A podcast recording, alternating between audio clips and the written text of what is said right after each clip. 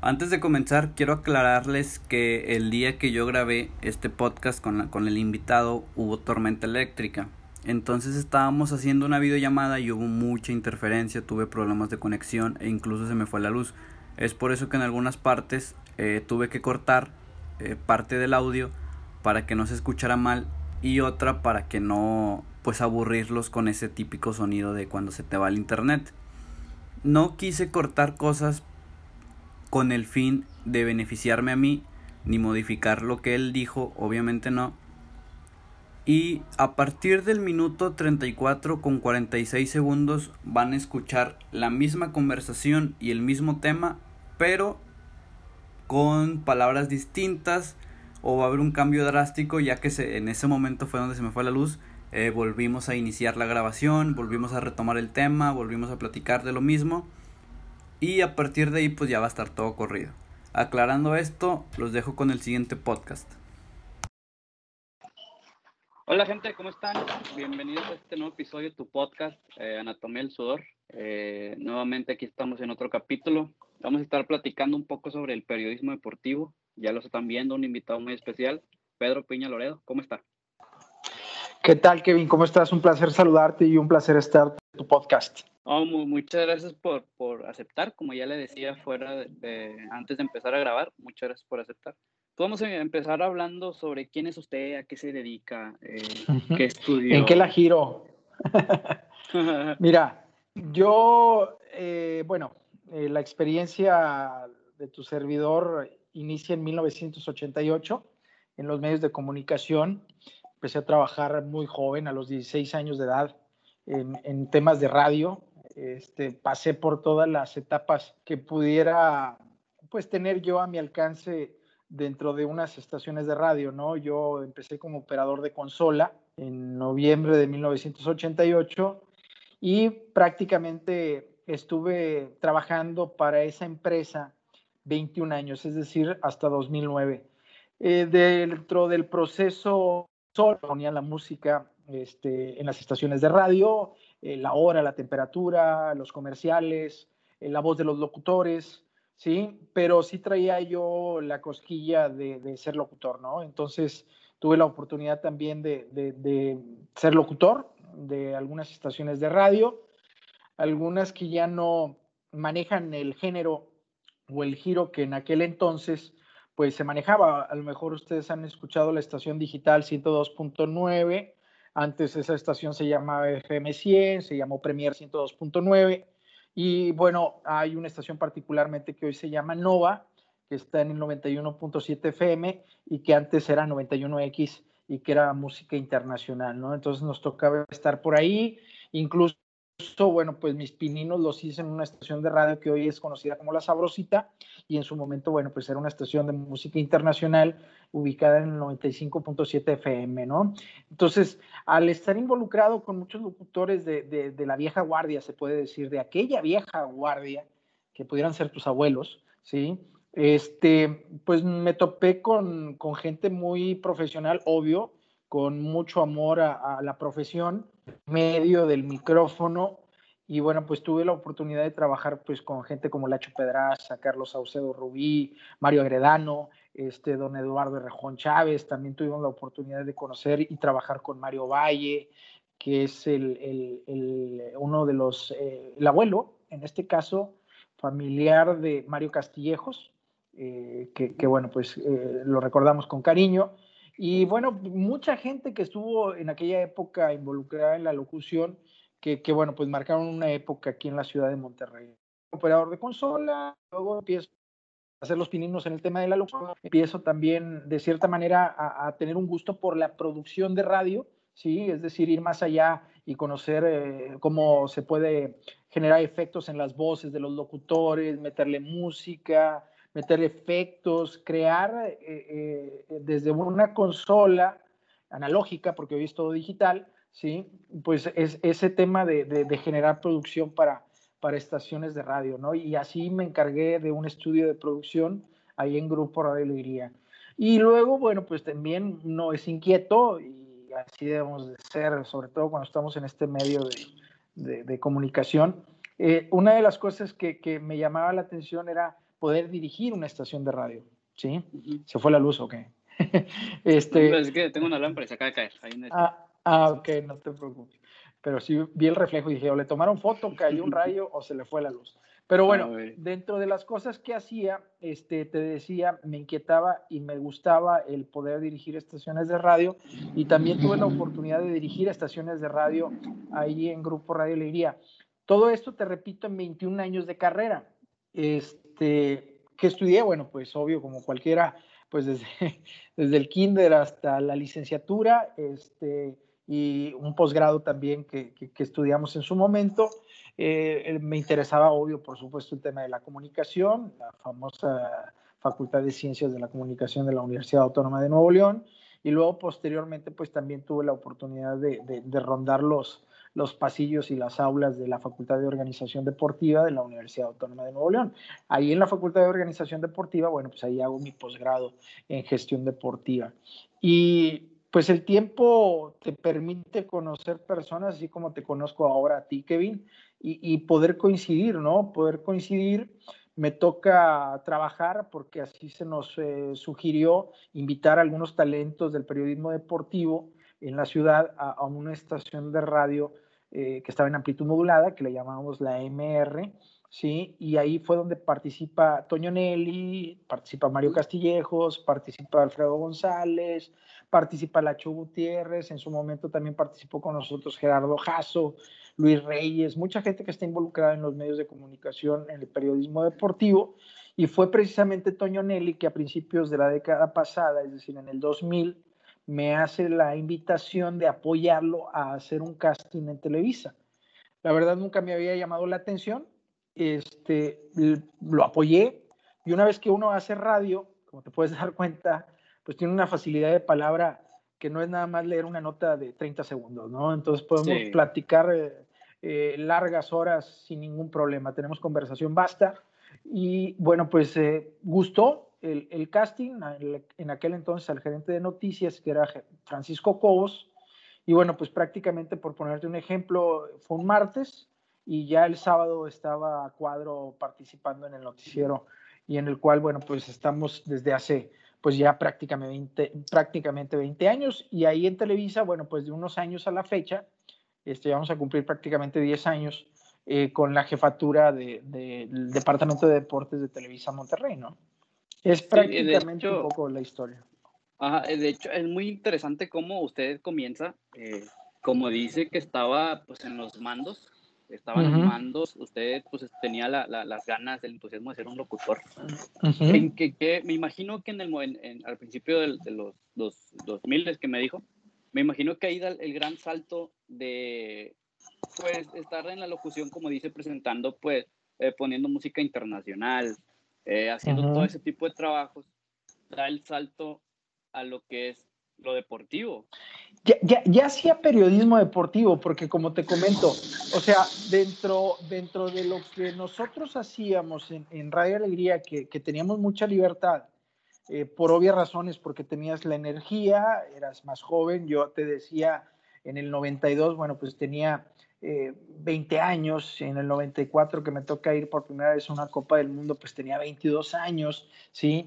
Ya, ya también de cierta manera yo, yo visualizaba eh, el no dedicarme solamente a presentar canciones en aquel entonces, imaginemos de Gloria Trevi, de Alejandra Guzmán, de esos artistas, ¿no?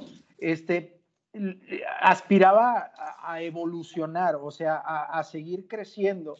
Siempre me gustaron los deportes, te puedo decir desde que tengo uso de razón, me gustan los deportes. Hice deporte, eh, prácticamente jugué fútbol americano, fútbol soccer, béisbol, jugué voleibol, este, me gusta el básquetbol, por supuesto. Sí tuve la oportunidad de que tuviera el gusto por el deporte, entonces eh, ahí estaba, Digo, no había detonado como tal, me refiero para involucrarlo en el periodismo, hasta que en alguna ocasión a principios de los 90, este personaje, Lacho Pedraza, que estaba muy involucrado con la gente de la universidad, con el fútbol americano de la universidad, me invita por que yo jugué fútbol americano a platicar un poco de, de las jugadas, como que hacer apuntes en la transmisión de un clásico estudiantil entre borregos y auténticos tigres en el estadio universitario.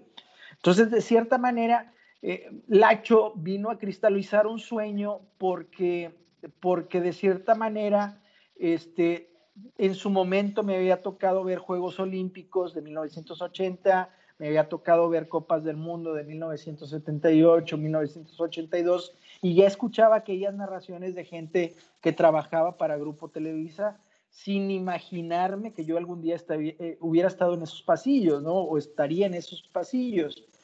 Que, que, que si lo alucinabas, pues sí, sí lo alucinabas como todos, ¿verdad? O sea, como cuando dices, me gustaría ir a Disneylandia, a lo mejor algunos no tenemos la oportunidad o a lo mejor otros sí tenemos la oportunidad y ya cuando lo cristalizas dices, ah, sueño cumplido, ¿no? Y, así pasó con el tema de Televisa. Pero en aquel entonces, te repito, a principios de los 90, marcó esa, esa posición en, en, mi etapa en Radio Alegría de no solamente hacer locución comercial, ¿sí? Con, con, con los artistas, ¿sí? Sino también compaginarla con el tema deportivo, ¿no? O sea, no, no, no, no era mal visto que no tuvieras un, un enfoque 100% al periodismo deportivo. O sea, así como en su momento, pues podías ir al estadio universitario, cobertura de un partido de fútbol, al día siguiente pudiera haber estado entrevistando a Ricky Martin, a Maná o a cualquier otro artista de, de, aquella época de principios de los 90. Eh, el, el, tema es que sí, vas creciendo, Kevin, y tienes que tomar decisiones, ¿no? Y las decisiones, obvio, te llevan a, pensar que el periodismo deportivo pues va a ser más amplio en cuanto al tema de vida profesional, porque yo tristemente pues ya ahorita como me estaría escuchando si presento a lo mejor música de reggaetón o música de, o sea, ya no tengo la edad y, me vería mal haciendo eh, un programa de, de, música juvenil en este caso, ¿no? Pues, bueno, no tomémoslo por la edad, pero pues ya se creó una fama, entre comillas, eh, un concepto de usted que pues lo suyo es el periodismo deportivo, ¿sabe? Y ahorita me, me llama mucho la atención lo que dijo, que dijo, bueno, un día puedo estar en el estadio. En el estadio. Puedo estar en, el día siguiente puedo estar entrevistando a Ricky Martin. Sí, ¿cómo era ese, ese periodismo? Dice, pues tiene 32 años en el medio, ¿verdad? ¿Cómo era ese, ese tipo de periodismo? Eh, por ejemplo, me imagino que era cuando usted estaba en radio, pues presentaba alguna nota en la radio. No sé si estuvo columnas en algún periódico, por ejemplo. Sí, también en aquel entonces, bueno, pues ese corporativo radiofónico eran dueños del periódico o son los dueños del periódico ABC. Sí, el periódico ABC en aquel entonces, bueno, pues también tenía su sección deportiva y también nos daba la oportunidad de hacer algunas columnas editoriales por ahí, ¿no? Platicábamos de cualquier tema, no solamente el fútbol, siempre he tratado de, de, de, no estar nada más involucrado en el tema del fútbol, o sea, tratar de, conocer todas las disciplinas. E incluso dentro de esas fortalezas y debilidades, yo te puedo decir que una de mis debilidades, aunque pareciera lo contrario, pues es el, el, el, el, poco gusto que tengo por el fútbol. Me refiero, me refiero no, no que no lo vea, no que no lo juegue, sino que a lo mejor mi deporte favorito es el fútbol americano, es el béisbol y el fútbol, pues sí te lo practico, pero a veces digo, hijo, eso no te voy a aguantar a lo mejor ver un 90 minutos de un partido, ¿no? Este, salvo que sea, eh, obvio, los, locales y obvio este, algún tema ya más eh, complejo si, si nos toca opinar de ese partido en algún programa en particular. Pero eh, este, en aquel entonces el periodismo pues eh, sí, sí, era, era muy cómodo porque no requeríamos video. Sí, para mí particularmente era la radio hablada, era la grabadora, era la llamada telefónica, en aquel entonces, sea al, eh, se tenía que visitar o al estadio universitario cuando se tenía que visitar a Tigres o a la facultad de medicina cuando entrenaban en la facultad de medicina. Y, y bueno, era un ejercicio muy cómodo porque te repito, o sea, eh, me tocó la transición de otro tema importante, tenía que correr inmediatamente a buscar un teléfono público para poder, eh, de cierta manera, a lo mejor eh, mandar una noticia para, para el radio, ¿no? Este, la grabadora te servía muchísimo porque pues grababa las declaraciones y todo.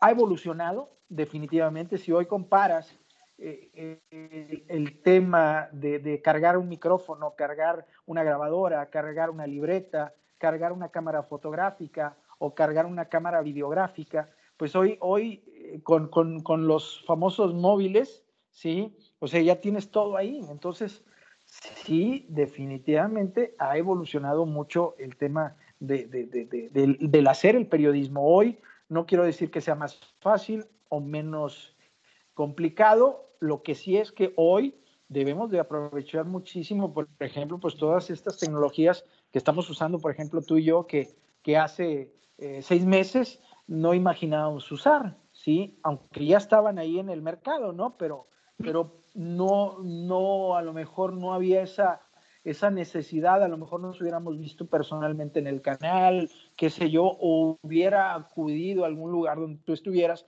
para hacer este podcast, ¿no? Sí ha evolucionado mucho.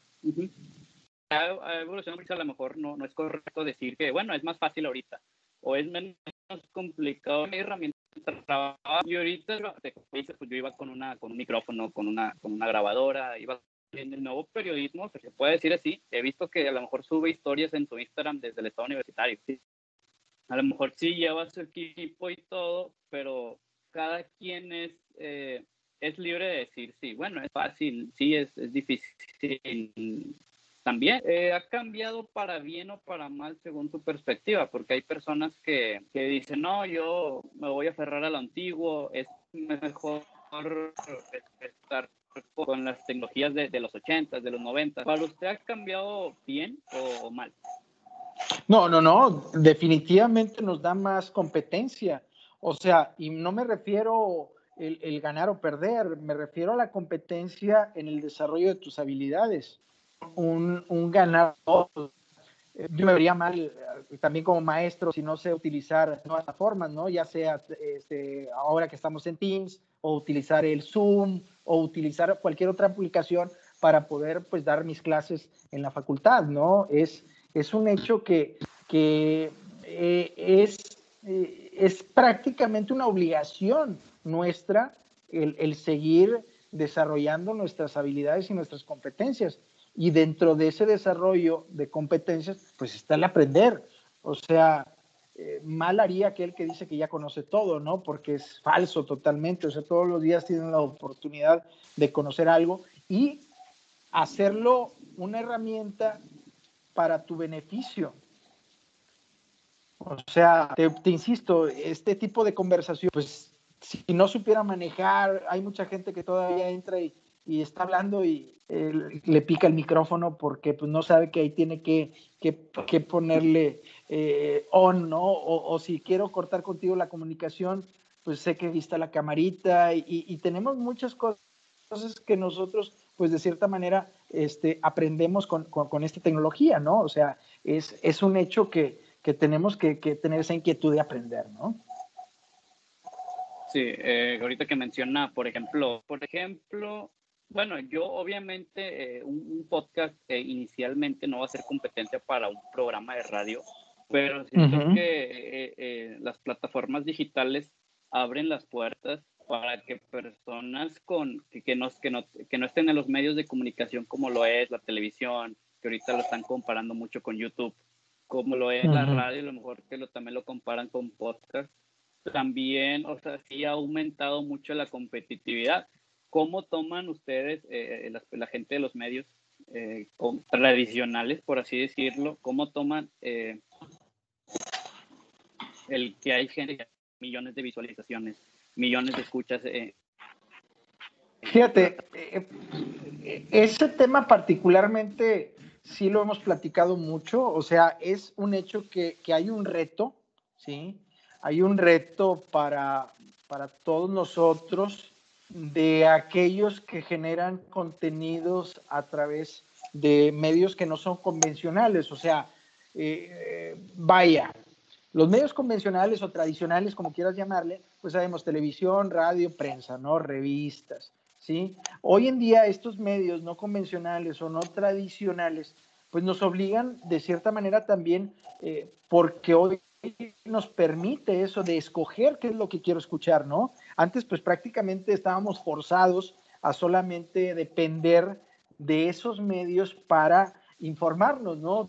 Tú, tú haces un podcast, tu contenido le podrá resultar interesante o no al público, esa es decisión del público, este, particularmente escoges el tema, ¿sí? Y, creo que, bueno, pues el target está muy claro, ¿no? Si hoy vamos a hablar de un poco del periodismo deportivo, de, de, esto que, que, estamos nosotros conversando, bueno, pues sin lugar a dudas es, es, una, es, es un tema que, que le va a interesar a lo mejor a la juventud como tú, que está tratando de desarrollarse. Yo lo que sí veo es que es un gran ejercicio, es una gran herramienta. A mí me gustan los podcasts, ¿por qué? Porque como tú bien mencionas, pues tienes esa oportunidad de charlar, ¿no? Tienes esa oportunidad de dejar a lo mejor algunos comentarios, algunas inquietudes, cosa que a lo mejor no lo puedo dedicar en un programa de radio, por ejemplo, como el que tengo en, en, en el Heraldo Radio, ¿sí? O sea, de 4 a 5 de la tarde no puedo estar hablando a lo mejor de mí o de las preguntas que tú me estás haciendo, pues porque vendría a lo mejor el director y me va a decir, oye, ¿sabes qué? Aquí no es, no es plataforma para eso, ¿no? Pero en cambio, pues eh, los podcasts para eso están también, o sea, más allá, ir más allá en la búsqueda de contenidos. Y hay muchas personas, y, no dudo que tú el día de mañana también lo vas a, lo vas a ver, ese incremento de tu audiencia de un contenido que tú estás generando, ¿no? Sí, y de hecho, como, sí, como dice, la persona elige qué ver, qué escuchar. Como dice que tiene un programa de 4 a 5, pues a lo mejor aunque el productor le dé la, la libertad eh, o la confianza de hablar de cualquier tema, pues va a tener un tiempo limitado, va a tener un tiempo de minutos, eh, híjole, se puede seguir hablando su correo, eh, y pues ahorita los estamos llevando a pues, sin prisa alguna. Sí, Sí, y también, perdón que te interrumpa, no, es, es, que como, como se te corta y, y, de repente se te quedas congelado y ahí por eso entré. Pero digo, perdón que te interrumpa. Eh, eh, sí, o sea, es como, es como te, te comento, o sea, en, en, la radio, pues, ¿qué es lo que quiere oír la gente? ¿Cómo le fue ayer a Rayados? ¿Cómo le fue hoy a Tigres? Lo actual, ¿sí? En lugar de, pues, a lo mejor estar escuchando, pues, a qué se dedica Pedro Piña, ¿no? Eh, digo, me refiero en, ese, en, ese, en, ese, en ese medio. En este podcast, bueno, pues tú sabes bien que es prácticamente tu show con un tema particular y a lo mejor con un invitado particular, ¿no? Sí, e, exacto. Y aparte, como eh, pues se puede decir que lo están escuchando en la radio, están escuchando a Pedro Piña, ya saben quién es Pedro Piña. En este caso, pues para mi público a lo mejor hay gente que sí sepa eh, hay gente que no sepa. Entonces, por eso uno se puede decir que tiene la libertad de poder tomar los temas que él, eh, él guste, ¿sabes? No, y los ahorita que, que platicar. Sí, y ahorita que mencionaba que, que fue con Toño Nelly a un, casting en Televisa, ¿verdad? Ajá, sí. Bueno, y yo lo conozco desde, desde más pequeño, ¿verdad? Lo conozco desde que el típico de el que da los deportes en Televisa, ¿verdad? Eh, ¿Cómo usted reacciona o cómo usted em, toma el, el, papel de cuando usted se convierte, pues se puede decir que en un importante en Televisa?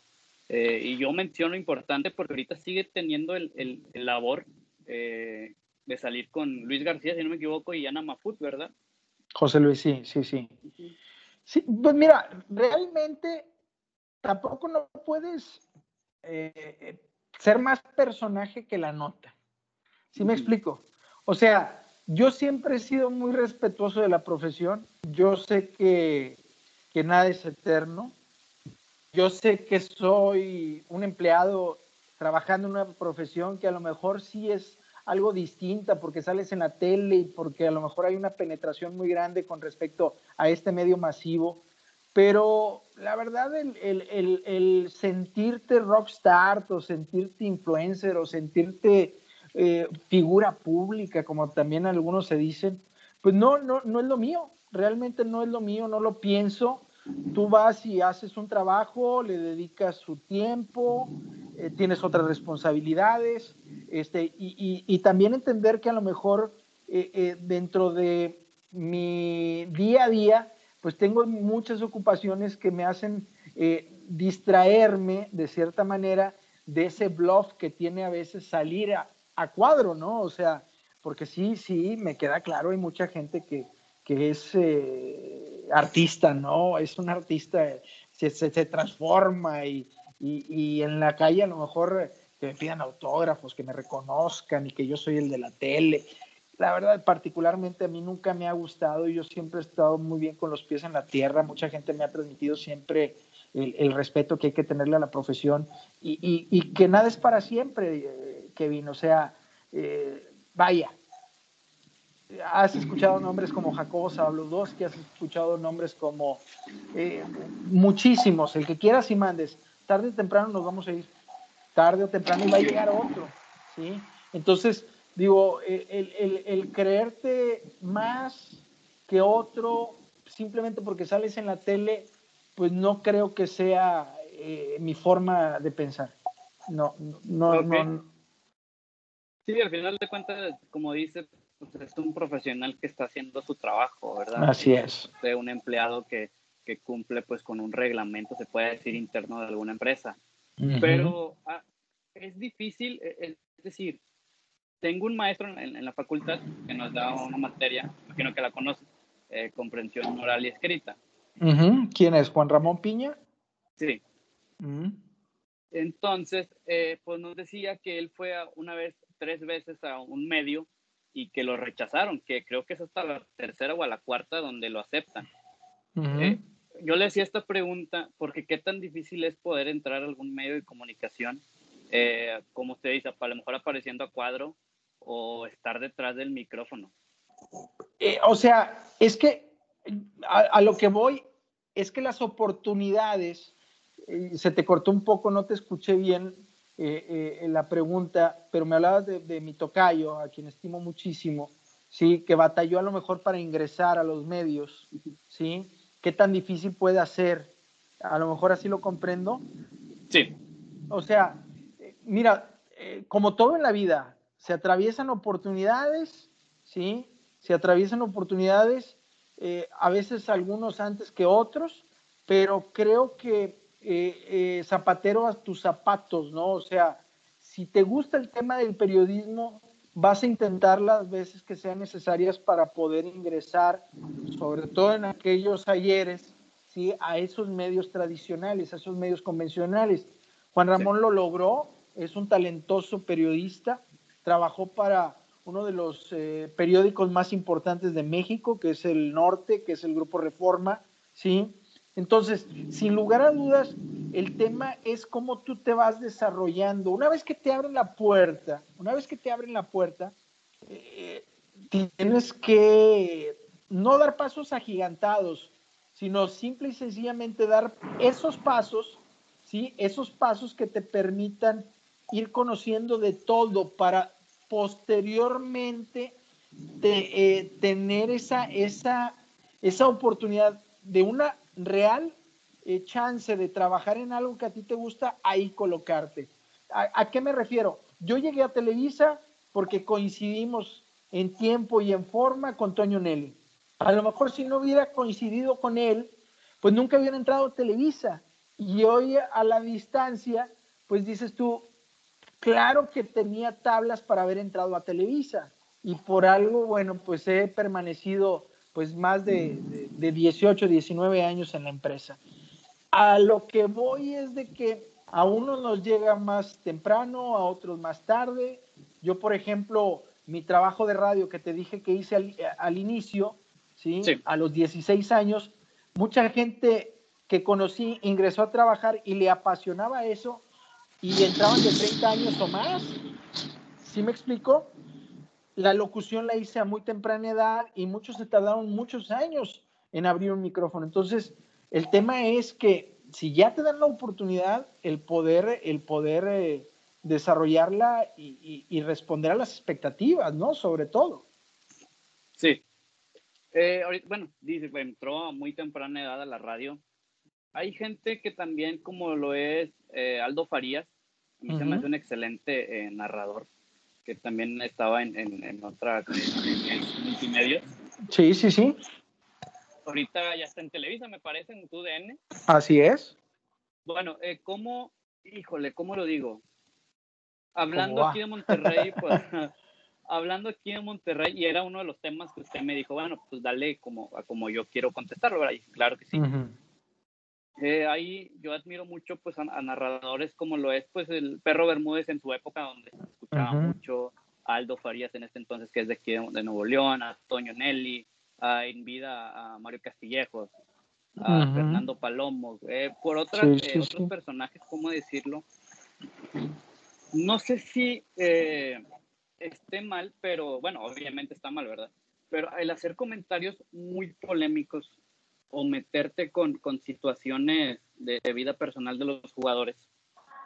Me imagino que, y sabe de lo que hablo, ¿verdad? Y me imagino que a lo mejor su empresa eh, lo, lo, ve como, no sé, hablaron con usted que, o con otras personas, de que saben que, eh, pues, no cometan los mismos errores que comete eh, los de enfrente.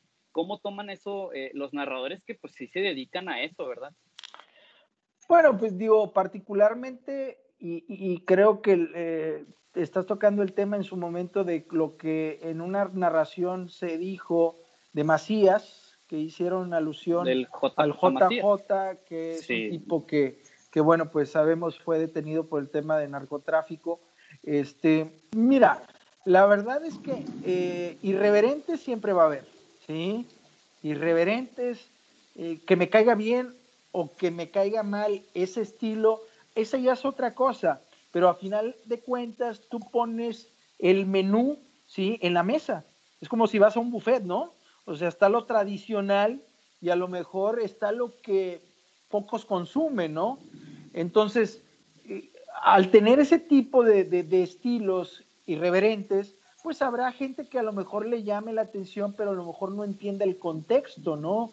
O sea, y a lo mejor, digo, está cruzando esa delgada línea siempre nos, nos han enseñado, por poner un ejemplo, pues no, no, no, no, temas, no te metas con el tema religioso, no te metas con el tema político, no te metas en temas que hoy, por ejemplo, simplemente la, la, la igualdad de género, ¿no? O sea, hoy todavía los hombres eh, particularmente eh, generamos errores todavía en nuestra comunicación que atentamos ante esa igualdad de género, ¿no? Entonces, particularmente el caso de Adrián Marcelo, se llama este chico, bueno, ya no está chico, ya, es, un, es, un, hombre hecho y derecho, eh, profesionista, o sea, es un, es un tipo inteligente, sí, pero que tiene su estilo. Y de cierta manera es un estilo irreverente, ¿sí? Es un estilo irreverente, como hay estilos irreverentes, eh, mi querido Morocco y la mole que, que hacen sus fintas increíbles en su narración de fútbol, muy a su estilo para Dina. en, en, el género de la música grupera, un locutor muy buen amigo mío, Luis Demetrio, que a lo mejor no te suena, pero si te digo el Sepi Boy, pues también tiene un estilo muy particular, ¿no? O sea, e, e, es un tema, es un tema de estilos, es un tema, como te vuelvo a repetir, es un buffet, está lo tradicional, eh, que a lo mejor no pasa de moda porque es un un estilo a lo mejor formal. Yo, yo particularmente siempre me he llevado de manera muy formal, muy respetuosa. Este, obvio, criticas, ¿no? Con tu estilo criticas y haces énfasis de alguna situación que tienes que, que, criticar, ya sea al deporte o a la gente de pantalón largo, ¿no? Este, pero en el tema de cruzar esa delgada línea y a lo mejor rozar eh, o adentrarte a, poder eh, generar una herida a terceras personas, pues la verdad no, o sea, creo que, creo que no, yo no lo haría. Eh, hoy también, eh, digo, hay que entenderlo, Kevin, o sea, todo esto que, que, muta de redes sociales y que pasa también a lo mejor a la televisión o a la radio, o que de la televisión y la radio pasa a las redes sociales, a los medios no convencionales, pues también nos dan esa libertad a veces de, de, mostrar nuestra personalidad, ¿no? O sea, mm, por ejemplo, Aldo Farías es un tipo muy apasionado, lo conozco también desde hace muchos años, buen amigo, a quien respeto, sí, mucha gente se mete con él por su forma de opinar, pues es su forma de pensar, es a final de cuentas su sello, él, eh, ahora sí como decimos, es responsable de lo que dice, ¿sí? Y dentro de esa libertad de expresión, pues bueno, a algunos les podrá por, por la famosa los América Tigres, ¿no? El, nuevo clásico o el, o el, vaya, y el, famoso mote ahora también de los, de los, ¿cómo se llama? De los cuatro, de los cuatro grandes. O sea, ¿por qué ellos tienen la razón y nosotros no? ¿Por qué no considerar realmente lo que nosotros decimos? A lo mejor que sí realmente Tigres es dentro de los mejores equipos y ya puede ser considerado como de los grandes. Y, así nos vamos, ¿no? O sea, ¿quién establece las reglas?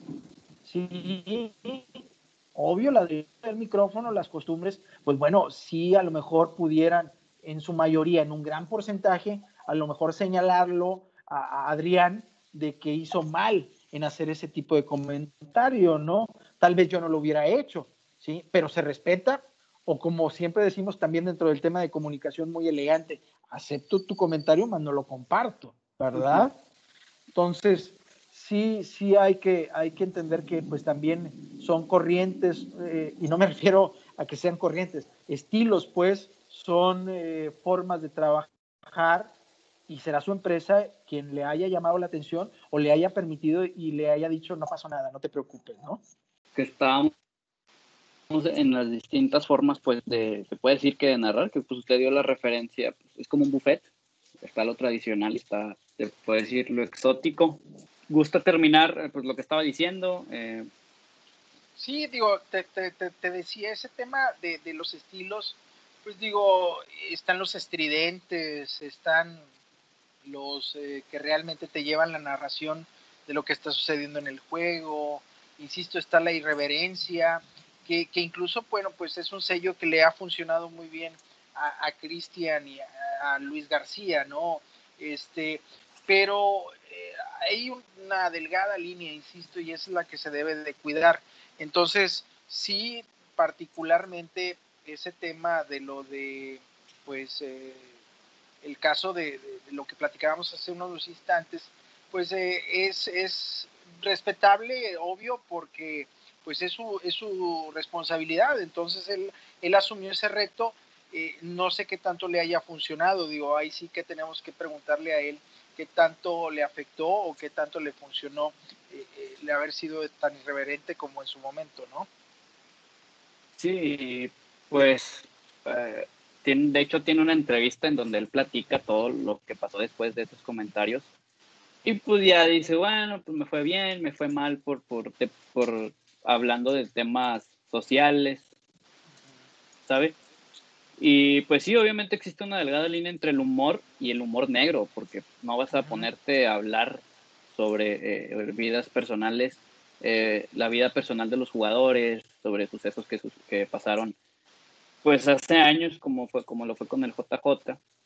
Entonces, pero hay gente que le ha funcionado, por ejemplo, al perro Bermúdez, eh, pues poniendo apodos, eh, haciendo también chistes que, que, pues es válido, ¿verdad? Cada quien tiene su manera y como que bueno que lo menciona, como lo es de Luis García, Cristian Martín, Noli, eh, Sage y el otro eh, Warrior y, pues les funciona también porque quiero no, eh, entretienen, eh, es un show, para mí es un show lo que hace Martinoli y es de admirarse, no show en, el, en, el, mal sentido de la palabra, sino que como que supo hacer un personaje eh, narrador, ¿sabe?